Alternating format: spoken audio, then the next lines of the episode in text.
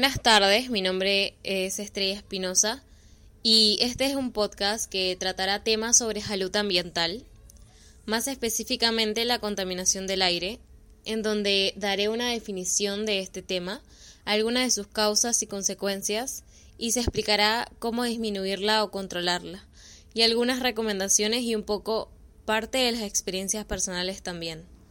Contaminación del aire es esta mezcla de partículas sólidas y gases que se encuentran en el aire, gases tóxicos, como las emisiones de los automóviles, los compuestos químicos de las fábricas, el polvo, etc.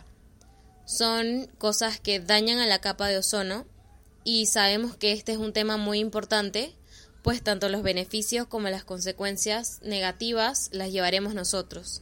Y la escasez de recursos como el agua, por ejemplo, si es que seguimos con este comportamiento de dejar de lado el cuidado del ambiente y no darle la importancia que requiere, en unos años no habrá más. La pasaremos muy mal, eh, sin recursos naturales que necesitamos para vivir, y para evitar esta situación es importante la concientización desde ahora.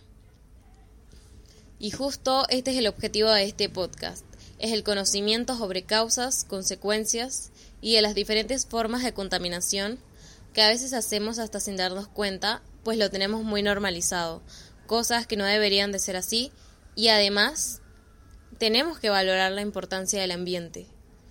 ¿A qué nosotros llamamos contaminación ambiental?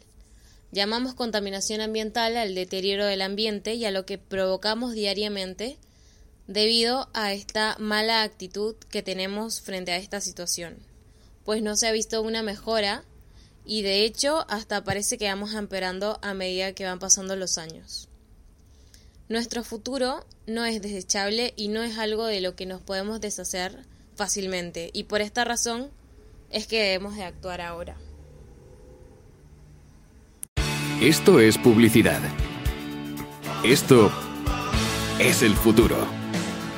Un futuro en el que cualquier valla, lona o marquesina, gracias a la tecnología, es capaz de combatir uno de los principales problemas de las grandes ciudades, la contaminación.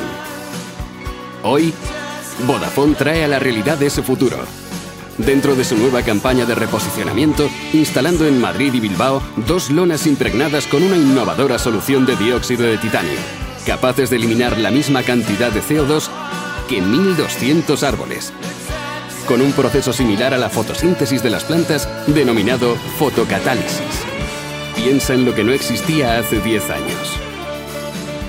Ahora, imagina lo que está por llegar.